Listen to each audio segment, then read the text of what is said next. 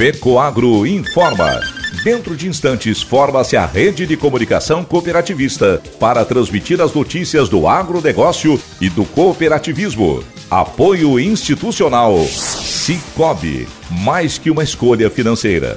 E Aurora Cop. Cop é olhar para o futuro. A Aurora, agora é a Aurora Coop. E Coop é fazer juntos. Somos mais de 100 mil famílias cuidando de cada um. Coop é pensar no amanhã e no depois de amanhã também. É grande parte de tudo que a Aurora Coop é e sempre será. E hoje também levamos essa essência em nosso nome. Uma nova marca que é ainda mais a gente. Somos Aurora, Nobre e Peperi. Aurora Coop.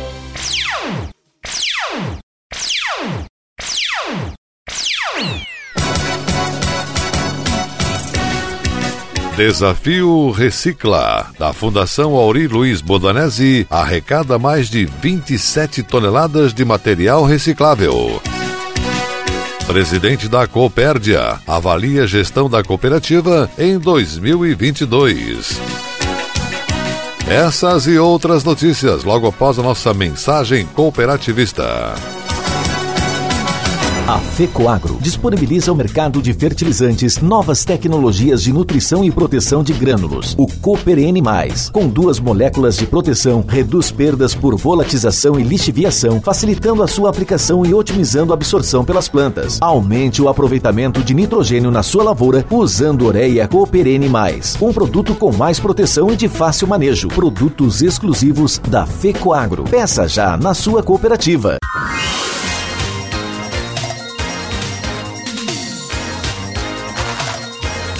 Agronegócio hoje. Alô, amigos, eu sou Renê Roberto e estou começando mais um Agronegócio hoje. Jornalismo Rural Diário da FECOAGRO para os cooperados do campo e da cidade. Hoje é quarta-feira, edição de 14 de dezembro de 2022. E essas são as notícias. O presidente da cooperativa Copérdia de Concórdia, cooperativista Vanduir Martini, avaliou a gestão da cooperativa no corrente ano de 2022 em entrevista concedida à Rádio Rural. Segundo o gestor, a empresa deve atingir um faturamento que deve superar as expectativas da administração, passando de 3 bilhões e meio para 4 bilhões de reais. Na avaliação de Vanduir Martini, um crescimento significativo comparado ao resultado do ano passado, mas no resultado líquido está abaixo da expectativa. Ele lamentou dizendo que teremos um crescimento significativo no faturamento em relação ao ano passado. Claro que ainda temos praticamente um mês inteiro de dezembro pela frente. Porém, quando se trata de lucro líquido, estamos abaixo da expectativa, principalmente quando se trata da suinocultura. Ainda segundo Vanduir Martini, algumas medidas serão tomadas em relação aos prejuízos nas atividades suinícolas e leiteira, e pontuou que alguns contratos serão desfeitos, principalmente aqueles que colocam a cooperativa em risco no tocante ao custo de produção. Na atividade leiteira também acumulamos prejuízos e algumas ações serão executadas. Estamos avaliando o enxugamento das nossas estruturas no sentido de otimização dos processos. Teremos o desafio de produzir e ser mais eficiente nas atividades diárias com diminuição dos custos. Por fim, o presidente da Copérdia comentou que o investimento na BR 153, referente ao novo silo de armazenamento de cereais, a estrutura ainda está em fase de projeto de instalação. A administração está avaliando a possibilidade de um financiamento para poder operar a iniciativa. Atualmente, segundo o presidente, serviços de terraplanagem ocorrem no local para posteriormente estruturar e dar sequência à construção da nova unidade da cooperativa. A Copérdia está presente em mais de 200 municípios nos estados de Santa Catarina, Rio Grande do Sul, Paraná, Mato Grosso do Sul e Goiás, seja com filiais ou associados. Com o intuito de agregar aprimoramento profissional no dia a dia dos cooperados, a Federação das Cooperativas de Energia de Santa Catarina FECO-Iruski, com o SESCOP, está promovendo treinamentos sobre normas e procedimentos para os colaboradores de suas filiadas. Os encontros começaram no mês passado e vão se estender até este mês. Ao fim das aulas, 184 colaboradores de 15 cooperativas atuarão, tendo como base o mesmo padrão estabelecido pelo sistema. sendo elas Segero, Sergapa, Serege, Sergal, Cooperzen, Sejama, Sermofu, Corcel, Seprag, Coopercocal, Coopera, Sebranorte, Cooper Aliança, Coopermila e Serpalo. Para o presidente da FECO Eruski, Edson Flores, ações como essas são essenciais para o aprimoramento das cooperadas. Estamos sempre atentos para assuntos teóricos e práticos que podem agregar no serviço ofertado pelas filiadas. Ao longo do ano tivemos outras oportunidades de promover momentos desse mesmo cunho e pretendemos seguir com a busca constante pelo desenvolvimento de nossas cooperativas, frisou ele. Divididos em oito encontros, os treinamentos possuem como tema principal manuais de procedimentos e segurança e trazem assuntos completos desde o uso de equipamentos de proteção individual e acessórios até as ferramentas e veículos. Os encontros ocorreram nas sedes da Sebra Norte e Cooper Cocal e na Cooper Aliança, Coopera, Seprag, Cooper Cocal e Segero. O engenheiro do Departamento Técnico da FECOERUSC, João Belmiro, afirmou que notamos a necessidade de capacitar aqueles que foram contratados depois de maio de 2017 e que não participaram de treinamentos que abordassem esses tópicos. Tais projetos capacitam os profissionais e aumentam o nível de conhecimento na realização das atividades do cotidiano, além de minimizar o risco de acidentes. Em 2023, daremos continuidade a essas aulas para complementar todo o ciclo das normas.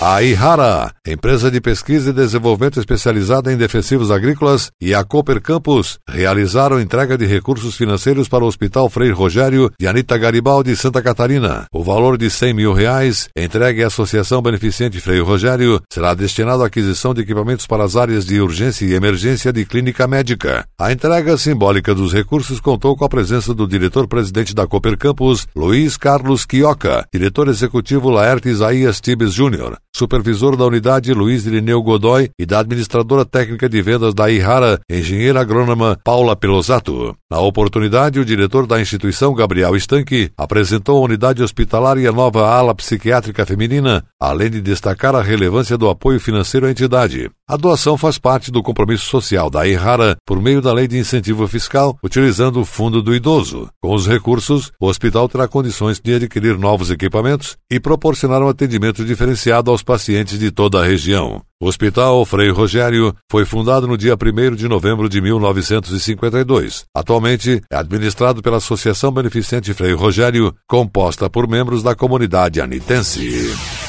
E a seguir, depois da nossa mensagem cooperativista, nossa última notícia. Desafio Recicla, da Fundação Auri Bodanese, arrecada mais de 27 toneladas de material reciclável. Aguardem. Eu só queria te contar sobre o cooperativismo financeiro a união de pessoas.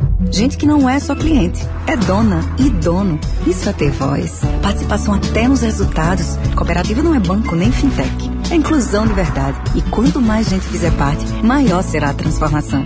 Tá aí a explicação. Explicação, tem explicação, explicação. Mais que uma escolha financeira.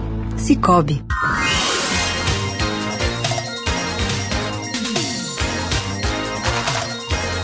Agronegócio hoje. Voltamos pelas emissoras da Rede Catarinense de Comunicação Cooperativista e agora atenção para a última notícia.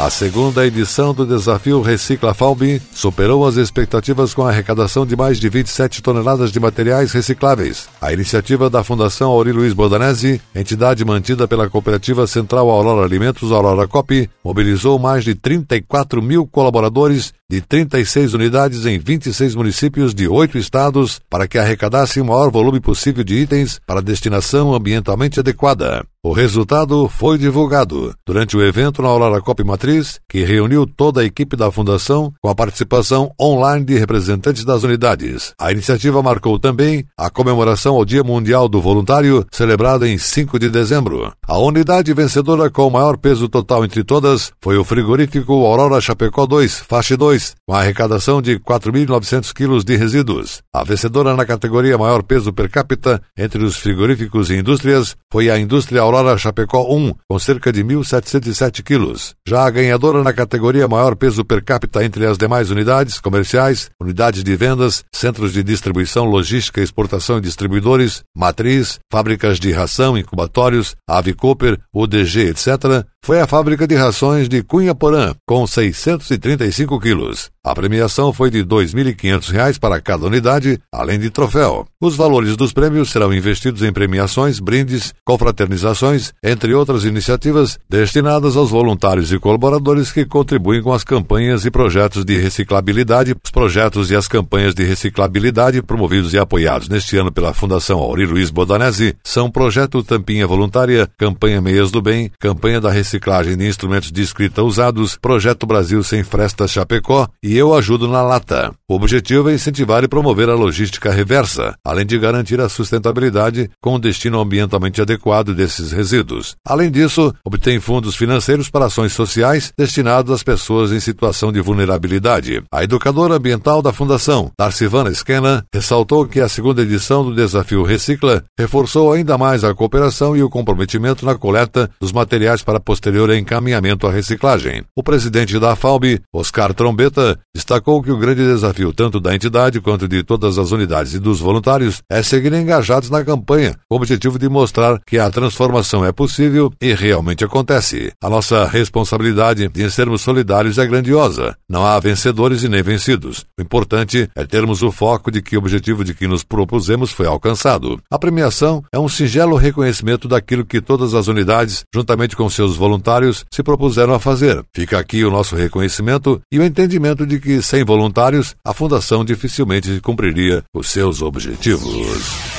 O agronegócio hoje, jornalismo rural da FECOAGro no rádio, fica por aqui volta amanhã nesse mesmo horário pela sua emissora de preferência. Um forte e cooperado abraço a todos e até lá!